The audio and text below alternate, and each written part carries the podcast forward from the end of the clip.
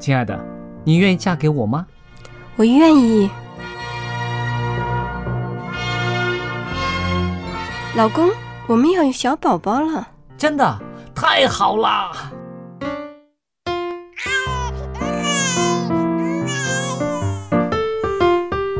妈妈，妈妈，看我画的画，好看吗？真好看，宝贝画的太棒了，拿去给爸爸看看。爸爸妈妈，我去上大学了，你们多保重身体，我放假就回来。出门在外要注意安全。好好吃饭，天冷了，别忘了多穿衣服。好了好了，别唠多给。家里打电话哦。孩子啊，啥时候回来吃饭呐、你爸想你啦。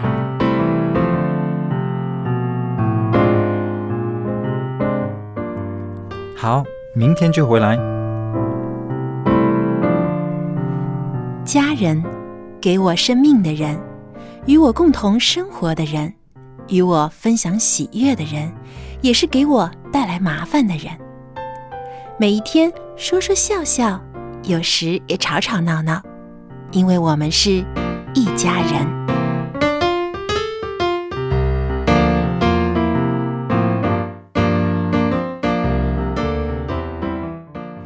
不是一家人，不进一家门。亲爱的听众朋友，欢迎您收听希望福音电台一家人节目，我是主持人小杨。那么和我坐在一起的呢，还有资深的传道人约翰弟兄。嗯，大家好，约翰弟兄你好，，你好，很高兴又可以和你一起来分享一下我们家里面的啊琐事了。那么之前我们其实讲到很多关于夫妻之间的相处啊，就是我们之前讨论过的，要互相的称赞呐、嗯互相的啊协助啊、帮忙啊。但是啊，不可避免的，夫妻啊之间一定会产生有的时候会有矛盾，是的，会有争吵。很少有听到说啊，从来都不吵架的夫妻。很少很少，对不对？大部分的夫妻呢，一辈子肯定会吵几次架的，对吧？或多嗯或少吧。是正常的。对。那么其实啊，呃，有些吵架呢是可以使感情更加坚固的，因为有的时候吵架的时候啊，反而会更加了解真实的彼此，嗯会把自己真实的想法表达出来。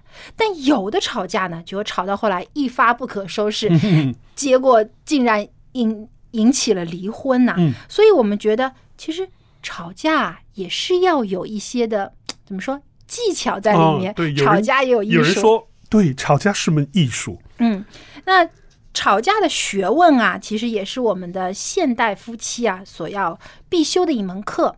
所以说，可能啊，有一些情侣就要开始学习啊，怎么吵架。嗯 啊，不是单方面的宣泄自己的不满，而是说通过吵架能够更加彼此的了解。那么，我们先来看一看啊，夫妻到底会因为什么样的原因来吵架呢？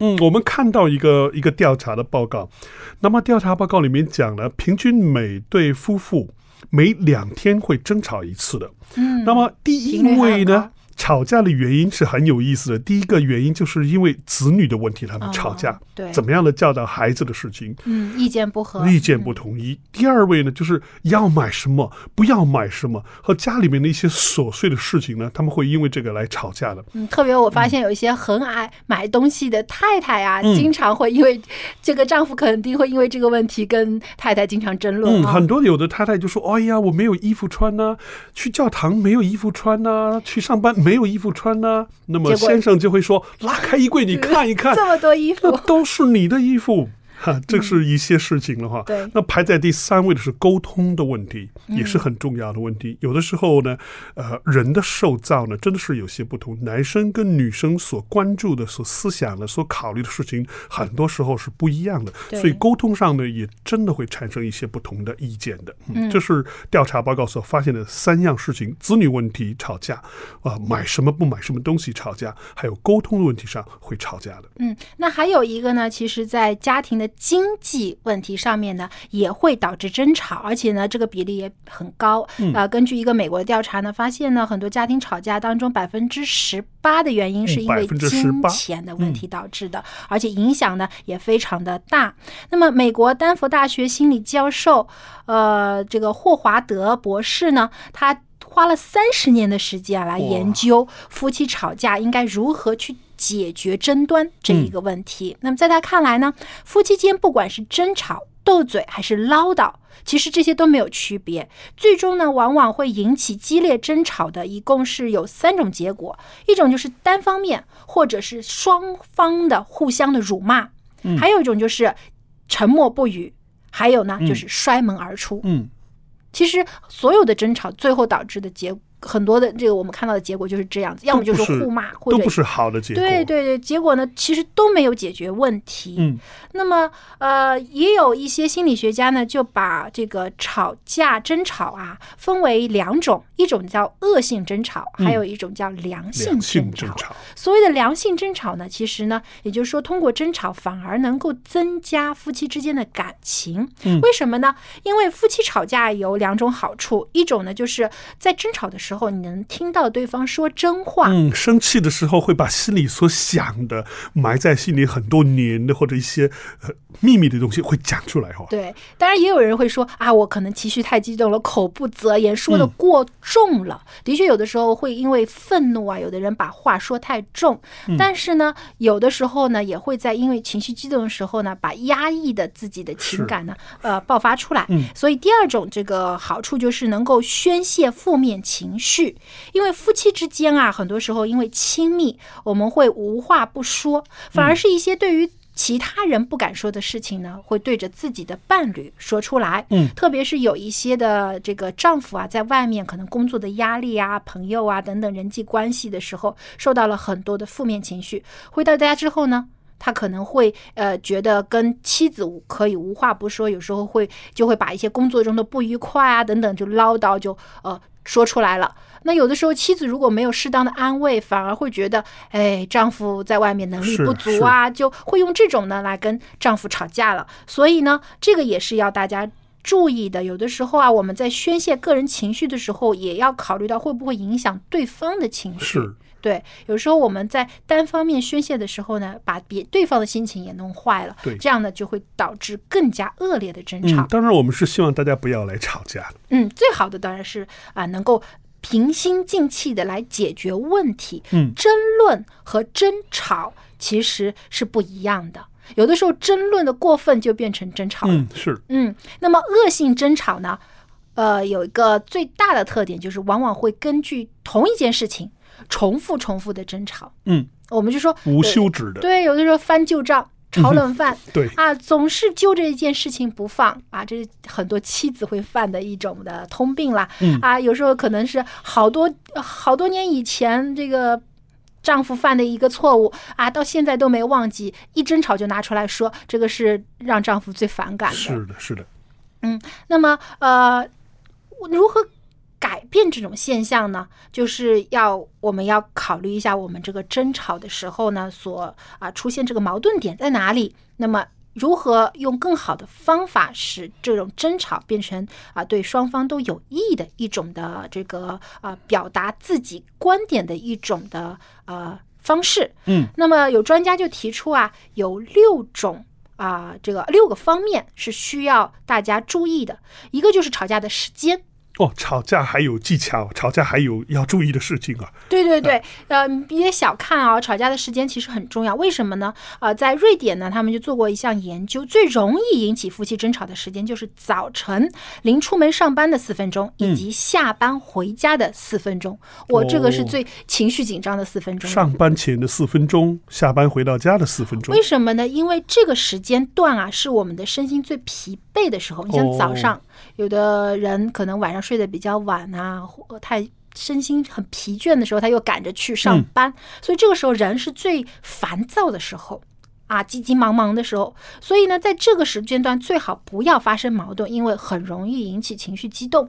嗯，啊，那么还有呢，在下班以后呢，这个工作了一整天了，很疲倦了。有些人呢，很想回到家呢，能够好好的吃一餐，然嗯后跟啊、自己的伴侣呢有做一些轻松的事情，让自己缓解下来。结果一回家呢，就会因为一些鸡毛蒜皮的事情呢，又争吵起来了，会使身心更加感到疲倦。结果果呢，早上的时候呢，四分钟呢会造成一天的心情都不好。对，那晚上呢也会导致哦，一个晚一个上晚上都睡不不好对，所以呢，这两个时间段最好是避免不要争吵。嗯，那么还有呢，就是呃，这个吵架的地点也要注意，因为吵架我们要把它看作是一个非常私人的事情，千万不要在公共场合跟嗯自己的伴侣吵架。公共场合不要。对，因为我知道很多，特别是丈夫啊，呃，在外工作，他们有很强的这种这个，呃，说很顾自己的面子。嗯，如果妻子在外面当着很多人，甚至有的妻子会跑到丈夫的工作地点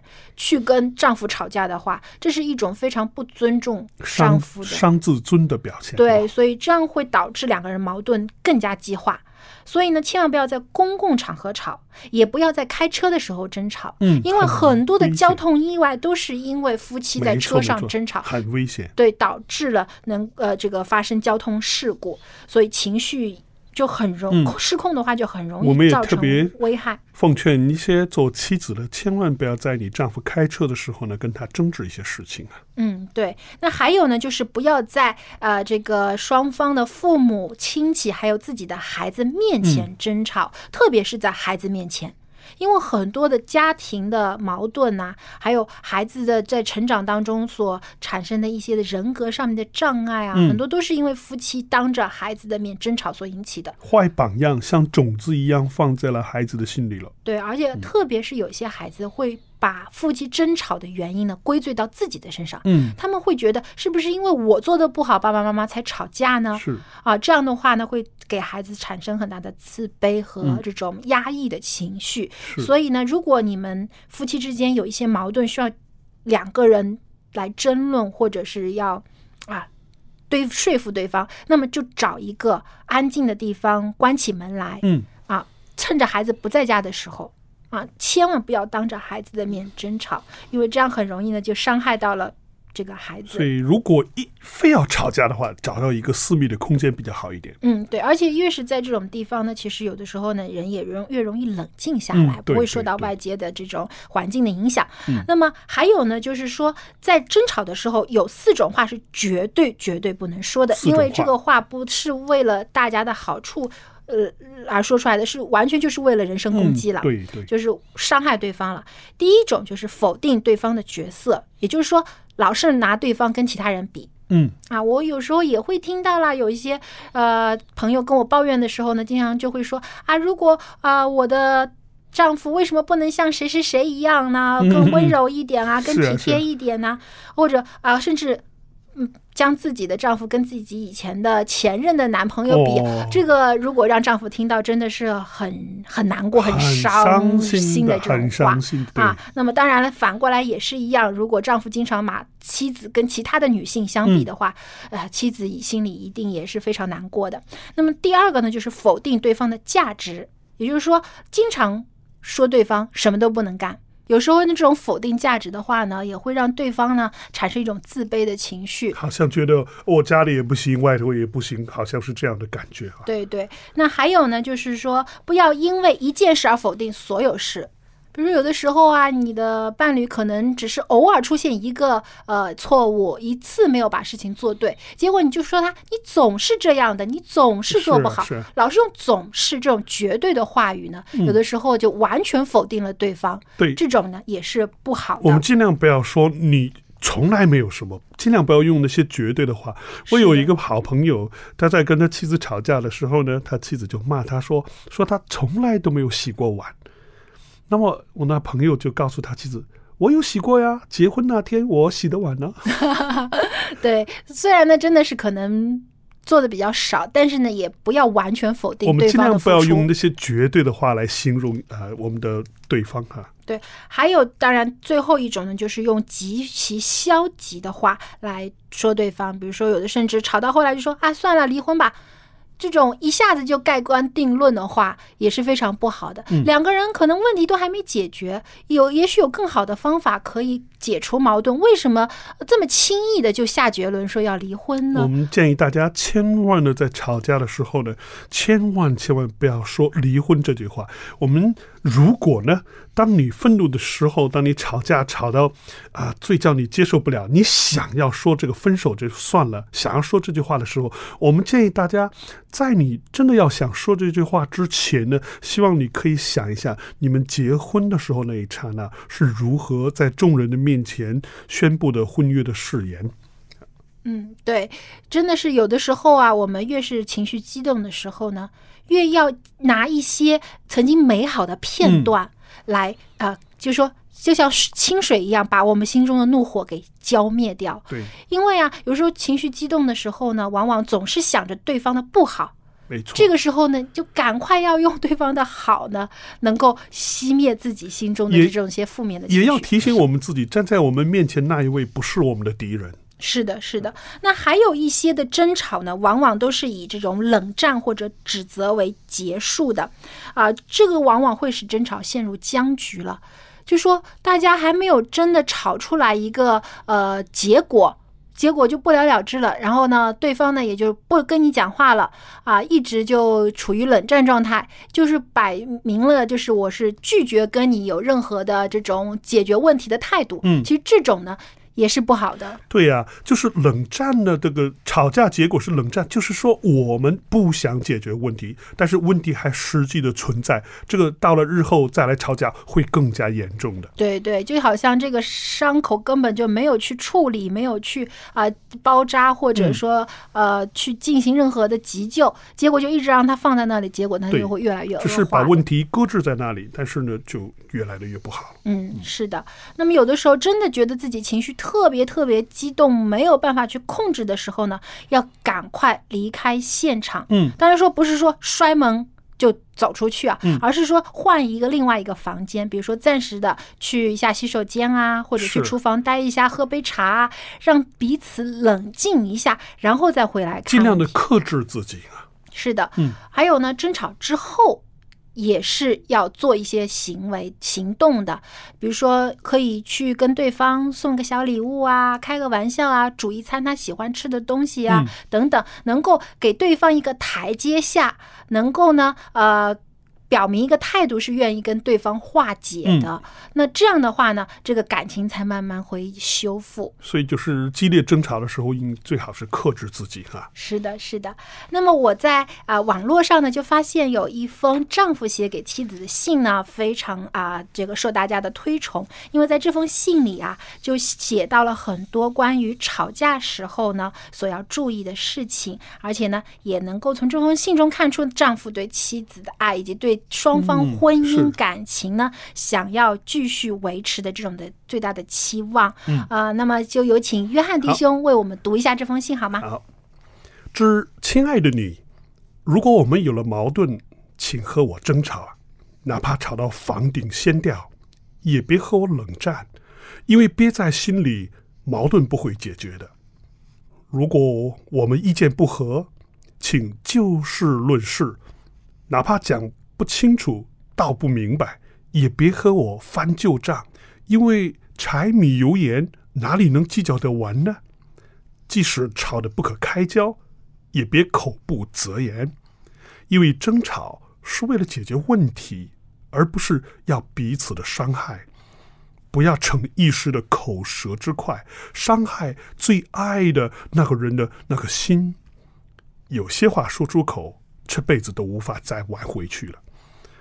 请不要在人多的地方和我大吵大闹，因为我爱面子。家丑不可外扬。我总是知道戳哪里是你最痛的地方，但是我永远都不会说出那句话的，因为爱应该是最温柔的一种关怀。我们在此约定，你要迁就我，我要体谅你。吵架后，我们要轮流道歉。我不是不讲道理，我也不会胡搅蛮缠，因为世界那么大。生命却那么短，我不愿意和你有一秒钟的遗憾。啊，这是这封信真的写的太美了，而且也的确道出了吵架时候夫妻呢应该所注意的事嗯，情。是的，是的。那同时，我也想到圣经当中《创世纪》说，男人要离开自己的父母，与女人合而为一。从此就是一个人了。所以，如果我们将对方看作是自己。是一个人是一体的话呢，很多的矛盾其实从一开始就不会产生了。对，嗯，所以我们呢，真的是在夫妻之间呢，不要分彼此，分你我，经常要说我们我们，而不要总是说你你。对对，这样呢，夫妻的感情呢才会更加。我们也不要忘记，家里是讲爱的地方，不是讲理的地方。对。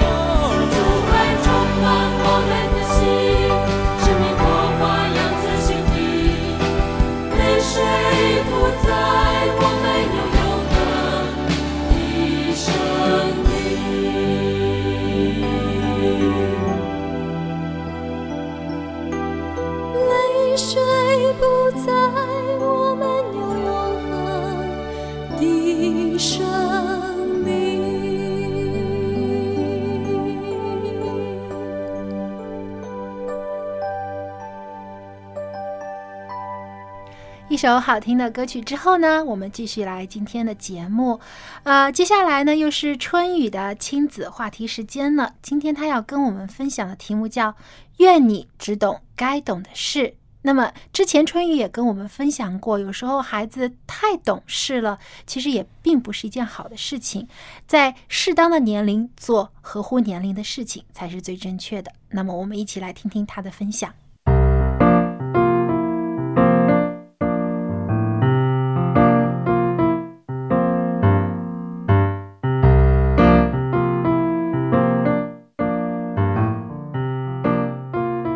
各位亲爱的听众朋友，大家好！欢迎您能够光临到亲子专题的时间，我是春雨。各位做父母的朋友，最近您过得还开心吗？您是不是可以经常的和您的孩子促膝谈心呢？也或许您非常的忙碌，没有太多的时间来陪伴孩子，因为你的心里是很爱孩子的。想要给他提供一份更好的生活，所以每一天啊忙得不可开交，总希望给他一个更好的未来。那也许呢，您的孩子有了自己的小伙伴、小天地，他喜欢和他的同龄人在一起，不再那么黏你了，好像他真的长大了，不再需要你了。很多的时候，孩子的变化。似乎特别的快，每一个年龄段都不太一样。在圣经中，上帝告诉我们说：“上帝造万物，各按其时成为美好，又将永生安置在人的心里。然而，上帝始终的作为，人不能测透。”这里的意思是说，上帝会在该有的一定的时间内。成就应该成就的事情，无论是草木的枯荣，还是许多事物的兴衰，每一个生物体在不同的阶段的成长变化，都有着它的规律，都有着上帝在这一时间段所特别赋予它的特质，而且，上帝总是各按其时成为美好，真是这样，上帝始终的作为。人不能测透，但是不能测透，并不表明它不存在。在孩子的成长上也是这样。你想象一下，如果说一个小孩子像成年人，而一个成年人又幼稚的像小孩子，男人像个女人，女人又过分的像个男人，那这个世界会成什么样呢？我相信你一定是难以想象。也无法接受。正如我们看到许多孩子小小的年龄，却有着和这个年龄不相符的一些特质，我们的心中啊，并不是欣赏，而是会觉得悲哀。在这几周的节目时间里，我一直和大家分享着一个话题，那就是懂事的孩子究竟快乐吗？每一种懂事都是对的吗？都是上帝悦纳的吗？我相信，通过前面几周的分享，我们心中啊已经有了答案，不是我们自己给出的，而是上帝的话语提醒我们、感动我们而得出的。孩子们懂事，当然是一件很好的事情。然而，你一定要观察他的懂事是哪一种，因为懂事有两种。待会儿我会给大家做一个总结。在上期节目中，曾经和大家分享到，有一些太过懂事的孩子，他的一生都不快乐。为什么呢？因为童年时遇到的一些事情，家庭的特殊，他用尽了心思让周边的人高兴，让身边的人对他满意，希望以此来避免掉一切的麻烦。却往往没有勇气来表达真正的自己。这种懂事的孩子在长大之后，通常呢会变成老好人，但是他们的这个好，这个懂事儿，并不是全部来自于爱，而是出于一种恐惧，在童年的时候就形成了。所以他们长大之后，大多呀难以真正的幸福。那我记得呢，也曾经和大家提到，这样的孩子长大之后会有一些感慨，比如说，小的时候梦寐以求的公主裙，长大以后再拥有，早已经没有了当初的心境。小时候垂涎三尺的蛋糕糖果，长大后也早已丢失了原有的甜蜜。小的时候特别想要却得不到的东西，往往长大之后啊，就变成了一种执着、一种倔强、一种遗憾、一种感伤。这样的孩子往往有很低的自尊，又有很敏感的心。过早懂事的孩子长大之后啊。难以逃脱现实，因为从小的时候，懂事已经成为了他们讨好别人的方式，并不是一份真正的爱与快乐。有一位年轻的女孩子就对我们说：“她说有一天，她的男朋友突然问她：‘你为什么从来都不对我撒娇，也不会对我表现出特别想要什么呢？’”这个女孩子笑笑说：“因为我懂事儿啊，你可有一个懂事儿的女朋友啊？难道这不好吗？”她说：“我认为的懂事，不过就是克制自己想要的东西，讨好身边的人，如同变色龙一样，变成身边人喜欢的样子罢了。因为。”我从小就出生在单亲家庭中，我爸爸一直在告诉我：“我们和别的家庭可不一样哦，你一定要懂事。爸爸睡觉的时候不要吵，没饭吃的时候自己想办法做。衣服我没时间洗，你要自己洗哦。想要漂亮的衣服，过年再说吧。咱们没钱。”爸爸一个人抚养你不容易，你要懂事，不能够让我操心哦。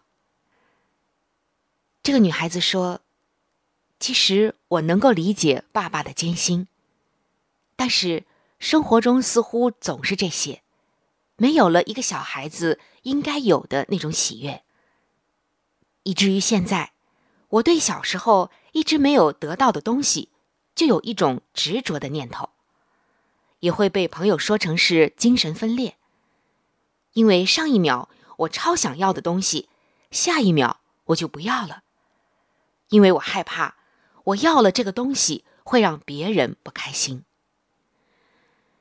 有太多小的时候不想要，最终会逐渐演变成为长大后的要不起，在潜意识中会把所有人放在高于自己的位置。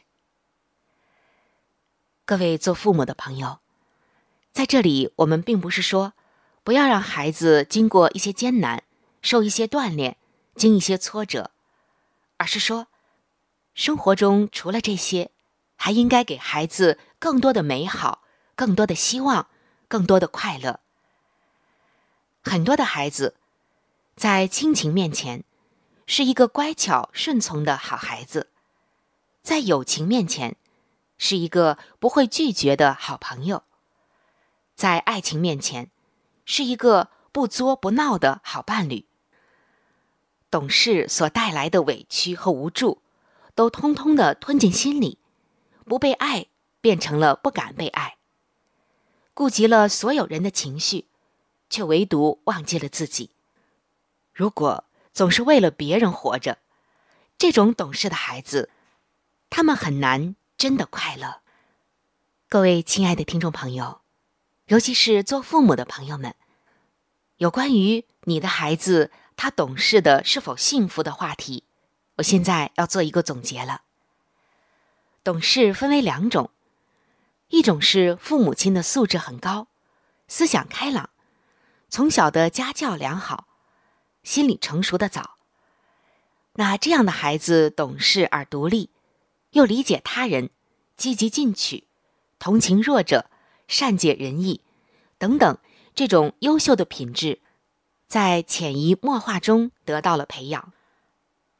而另一种，是成长在不顺心的家庭环境中，父母过于的软弱或者是暴怒。这样的孩子看起来温顺懂事，实际上啊，内心可是有泪不敢流，有话不敢说，习惯于压抑自己的内心。所以这两种的懂事绝对是不一样的。第一种是在幸福中懂事，后一种是在不幸中懂事。那在这接近尾声的时候，我要再一次的提说上帝的话语。上帝在圣经中已经明明的告诉我们说，上帝造万物各按其时成为美好。也就是说，上帝所造的万物。都应该在特定的时候有着它特定的样式，不同的时间段就应该呈现出不同的样式，包括我们人，尤其是小孩子的成长，在什么年龄段就应该有什么年龄段该有的样子。小孩子应该使人觉得他能够永远做一个阳光下任意欢笑的孩子。而不应该是一个因着一种沉重的懂事而失去了很多欢笑、天真，甚至是任意奔跑的孩子。该懂的事一定要让他们懂，但是不该懂的事千万不要让他们背负。所以，各位做父母的朋友，让我们今天都来对孩子说：愿你在幸福中慢慢的成长，愿你只懂。该懂的事。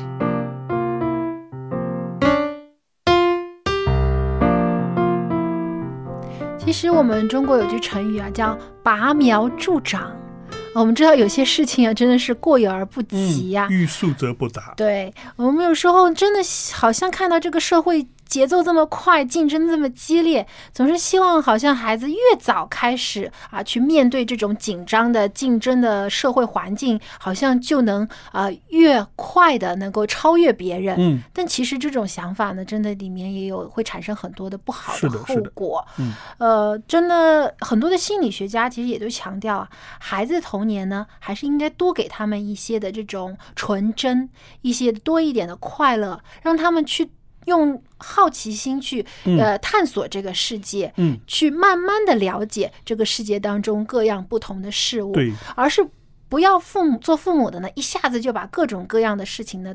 堆放在孩子的面前，强迫他去学习、去接受，因为有的时候心智的发育，他们其实是相互相成的。对的，你有的时候，呃，让他的心理年龄还承受不了这些呃面对的事情的时候，你过早的让他去了解，反而呢会使呃这个孩子啊在心理承受能力上就做不到，而产生了一些其他人格上的障碍。我们叫最好的叫做自然生长。嗯，对，就是自然而然的让他明白。但有些父母当然真的是可能会着急啊，觉得哎，这个事情该不该让孩子知道呢？要不要让他去明白呢？嗯，特别是在一些人际关系上面的事情，我就曾经看到啊，呃，我在做老师的时候呢，就曾经有看有些家长啊，他过早的把一些大人的人际交往的一些的。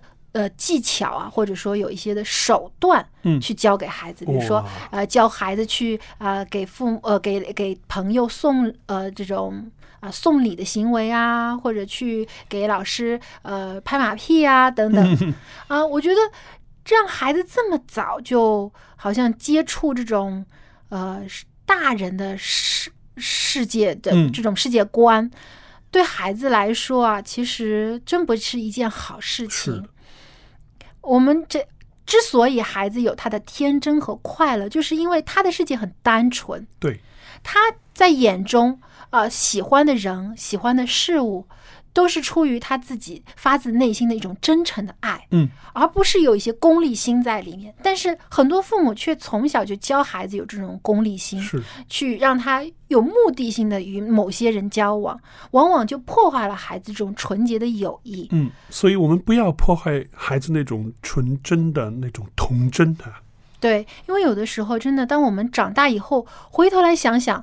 其实我们童年的时候真的是很幸福的，有这样的一种啊纯真和单纯的，不去嗯思考很多复杂的东西。人和人之间有这么啊、简单纯洁的友谊和关系在里面，真的是很宝贵的。而现在呢，有些孩子好像很早。他们就已经抛弃了这种纯真的心，已经开始被大人的世界所去污染，懂了很多他不应该他们懂的事情。失去了孩子那种呢天真浪漫的那种天生的性格啊。对，所以我们有的时候看到一些老成的孩子，我们说有一些小大人的时候，呃，一方面觉得好像很滑稽，很、嗯很很有趣，但当我们深层的去想这些孩子他们有这种言行的背后的问题的时候，会不会觉得孩子觉得很很替他们难过？嗯，是所以呢，我们觉得作为父母的，真的有的时候啊，多给孩子一些单纯的环境，让他们健康、自然而然的生活，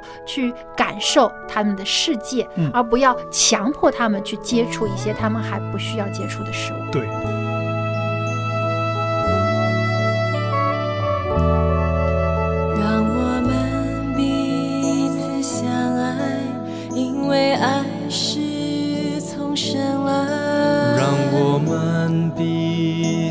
相爱，因为爱是从神来。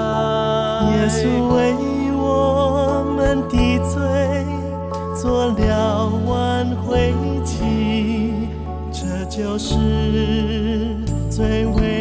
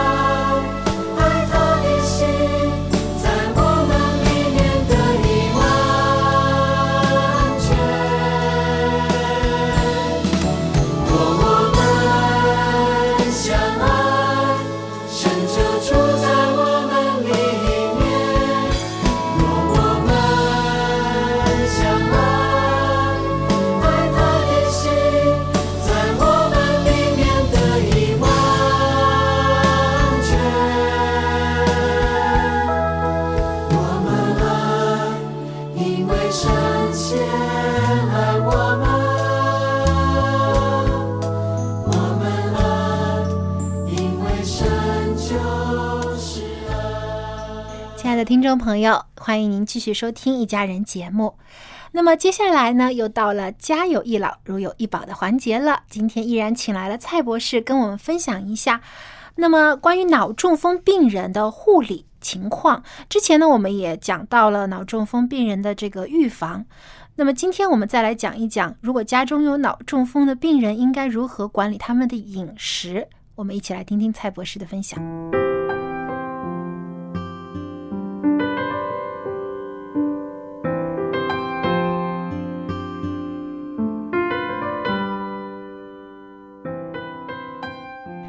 蔡博士您好，你好，很高兴又能邀请到您和我们一起来讨论一下老年人的保健问题。嗯，那么之前两期的节目当中，我们讲到了这个呃心脑血管疾病，特别是脑中风的病人应该如何去呃预防，或者等发生的时候呢，应该尽快的去就医。那么今天我们再来讲一讲这个脑中风病人的饮食。那么在饮食上有哪些需要注意的一些事项呢？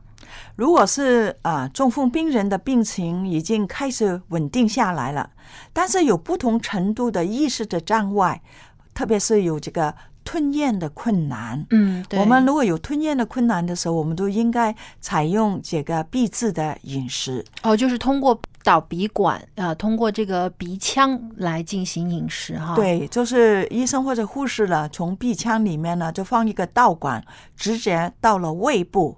然后就用那个很容易消化的流质的食物，呃比如说米汤啊、豆浆啊、牛奶，还有新鲜的蔬菜汁、果菜汁等等，分次的把它灌下去。如果是中风的病人是很清醒的，进食了，可能有时候吃的时候了会有这个啊、呃撑住了。哦、为什么呢呛哈，会咳嗽。嗯？为什么呢？因为呢，我们的气管跟我们的食道，我们是同一个管子里面呢，是有一个盖把它盖住的。嗯，那么这个盖住，当我们讲话的时候呢，就这个盖就盖住我们的食道里面去。啊，所以气管的那时候是通的。对，所以好像现在我们做节目的时候，现在他就会把这个盖是盖在那个啊。食道里面嘛，嗯，所以你不可以一边吃一边讲话，对是吗？很容易就呛到了。对呀、所以因为那个钙哈、一定要让它时间。我们在这个广播的时候，我们在讲话，讲话的时候盖住那个啊、讲到食道嘛，但是我们也有口水的，要吞口水的时候，必须要再停顿下来，那个盖开了，口水进去，再把它盖上。哦所以这个是很基本的。但是中风之后，那个钙失灵了。嗯，就病人他自己呃，这个身体没有办法去调节了，自己没有办法去调节这个肌肉的收缩，这个盖子盖在食道上还是盖在这个气管上面哈？啊，有时候呢，就是盖的不严。哦，比如说他要喝水的时候，哈、他一盖的时候不错，盖把气管盖起来，那么水就应该进到去食道。食道上，嗯、但是因为它盖的不严的时候，那个水都可以从我们的气管里面进去，哦，所以就就咳嗽撑住了。呛住了，对呀、嗯所以那个呛住了就是这样的情况了。我们应该了给他糊状的食物，不可以哦给他水。哦，不要给流质的这种，不可以流。质，流质的时候你可以放一点，你好像淀粉类的，在医疗有的卖的，你这放水一放进去，一羹那些淀粉的东西了，它就变那个啊、流质，变成好像糊状。哦，就稍微凝固一点对。，嗯哼，比如比如说我们刚才讲这个糊状的食物里面呢，好像我们平常啊把鸡蛋蒸啊，或者嗯是那个把嗯一些啊啊酥肉啊或者什么鱼肉啊，就可以放那些粥里面。哦，吃那些粥粥或嗯者鱼肉粥。嗯，它比较了呃比较烂的面条都可以嗯，哈，就不要水汪汪的。哦，就水分不要太多。嗯，啊，你也可以用一些豆奶粉冲那个啊藕粉啊那些营养补充嘛，嗯啊，用水果梨啊，或者把那个饭菜煮好了之后，用搅拌机把它打一打，啊，就啊把它搅烂，嗯啊，做成那种菜泥呀，或者是一些的蔬水果泥。对，这样呢对病人来讲呢是比较容易。如果是病人没有吞咽困难的话，一定要有清淡的，不可以太多油腻的食物，柔软一点的饮食里面一定要多样化，也要均衡一点。首先呢，必须要限制动物的脂肪，比如哦说就肉要少吃了。对呀、嗯因为肉里面呢那些油脂比较高，嗯比如说猪油啊、牛油啊、奶油啊，还有含这个胆固醇比较高的食物，比如说蛋黄啊、鱼子啊、动物的内脏、肥肉等等。哦、对，胆固醇都很高啊。嗯，因为这些食物中的饱和脂肪，它就会把血中的胆固醇明显的提高，促进了这个动脉的硬化。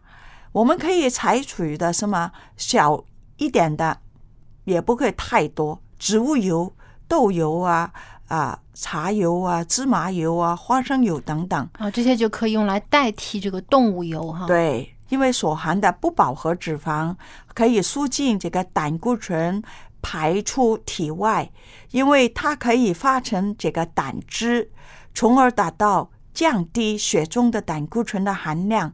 我们必须要啊，把我们的血管里面的硬化程度了，要慢慢慢慢把它是减轻的。嗯，对，要减缓这个动脉硬化的这样的过程啊，所以要少吃肉，呃，多吃一些蔬果，对，降低这个呃胆固醇，还有这个呃饱和的脂肪酸的摄入。啊，尽量要吃的这些清淡一点。嗯，其次呢，饮食中应该有适当的蛋白质。嗯，我们有时候呢，人呢，就是特别我们中国人，其实蛋白质什么都有的。嗯，就不光是肉里面有蛋白质哈，五谷粗粮里面特别高。嗯，哈，所以我们就讲到了，有时候如果要吃肉的时候了，还是吃一些蛋清。蛋黄不要吃，因为那个蛋黄里面、哦嗯、啊，就蛋黄里面太高高这个饱和脂肪嘛。嗯，所以如果要吃真的要吃肉的时候，吃一点最好的就是豆类了。哦，啊、对，黄豆、黑蛋、或嗯黑豆啊，什么绿豆啊，它因为提供身体所需要的氨基酸，我们还可以在饮食里面可以了喝一些平常讲的。米浆，特别是粗米的、嗯、哦，粗粮的米浆啊，那个米浆很高蛋白质。当然了，豆浆里面一定的了。那因为为什么呢？豆类呢含有这个豆的固醇。我们不是讲讲这个胆固醇影响血管硬化，嗯，对。但是我们的啊、呃、豆类里面的豆浆啊，啊啊豆的饮品呢，它可以促进我们胆固醇排出的作用哦，因为它有这个叫这个豆的固醇哦，豆固醇就是说，这豆类制品当中含有的这个豆固醇可以帮助把胆固醇排出身体外。嗯,嗯，我们还要多吃一些新鲜的蔬果跟蔬菜。嗯，通过水果、嗯、实验呢，证明了有超过一百多种的蔬菜跟水果，它有这个抑制血小板凝聚的作用。哦，这个血小板凝聚就是会导致这个血栓对形成啊，嗯，就防止这个啊血栓的啊形成了。所以我们就讲到很多里面的都是我们常常吃的啊，大蒜啊、青豌豆啊、菠菜啊、香瓜、萝卜啊、洋葱啊、草莓啊、橘子类的啊，很多这些大白菜。都是我们北方不可以缺的，在冬天的、嗯、是吗？对，常吃的。嗯，所有的水果蔬菜都是说每天必须要有五种不同的蔬菜水果。哦，所以也不能认准一种吃啊，也要丰富一点，嗯、要种类品种多一点的。对啊，五种的蔬菜和水果。嗯、就意思是说，最基本一天吃两种不同的水果，你可以去。吃苹果啊、柑啊、梨啊等等这些两种啊，嗯、然后蔬菜里面一定有一种是深绿色的，啊、或者黑的，的。哦，嗯，就是吃颜色深一点的对。蔬菜。你还记不记得什么叫黑五类吗？啊、呃，我记得有黑豆、黑芝麻，还有呃黑木耳、黑木耳、黑黑枣、黑枣。对，嗯、呃，黑五类里面那个蔬菜水果越深颜色，它的营养是越高。嗯，所以我们就讲到了哈，在蔬菜里面可以有这个抗血脂，还有这个抗血栓的作用。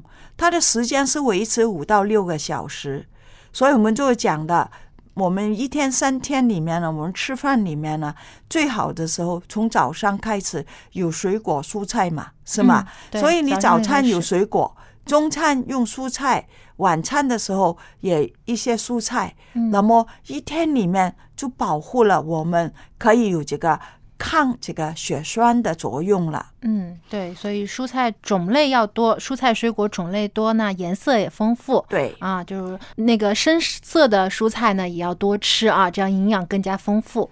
对，我们可以吃一些含碘丰富的食物，比如说海带呀、紫菜呀等等这些，因为这些碘可以减少这个胆固醇在那个啊动脉壁里面的沉积，防止这个动脉血管的硬化。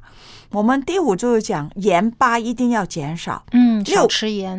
嗯六颗就是一个平的小的这个小勺子，勺子一定要把它刮平哦，哦不是个小扇哦，嗯。哈、因为盐里面呢含有大量的这个钠的离子，人体呢吸收过多的时候，就增加血容量还有心脏的负担，嗯，并增加这个血液的稠度啊，从而使血压会升高，对中风病人不利。嗯，所以高血压的患者，还有一些心脏病啊、心血管疾病的患者，一定要少吃盐的东西，太咸的东西千万不要吃。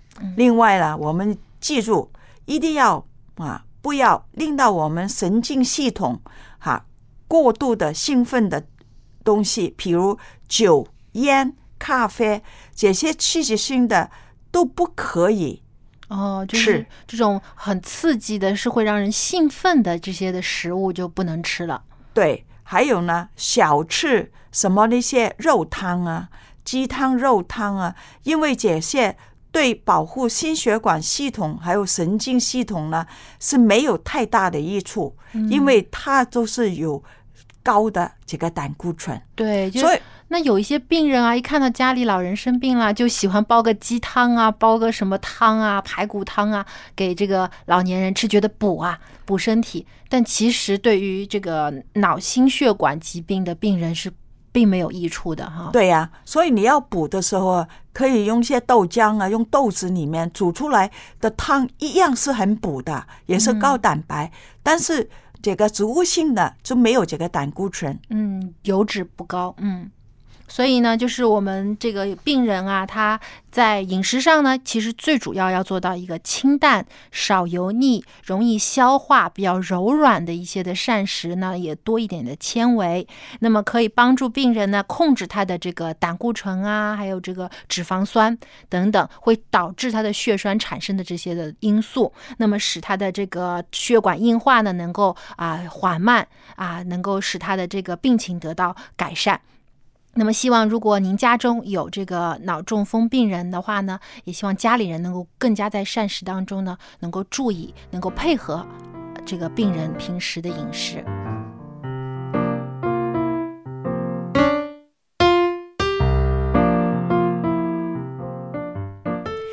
听众朋友，我们今天的节目就到这里了，非常感谢您的收听。如果您喜欢一家人节目，或者对我们的节目有任何的建议，欢迎您来信告诉我们。我们的电邮地址是 l a m b at v o h c 点 c n。那么下期节目我们继续会围绕一家人来开展我们的讨论，也欢迎您的参与。我们下期节目再见。嗯，谢谢大家的收听，下次节目见。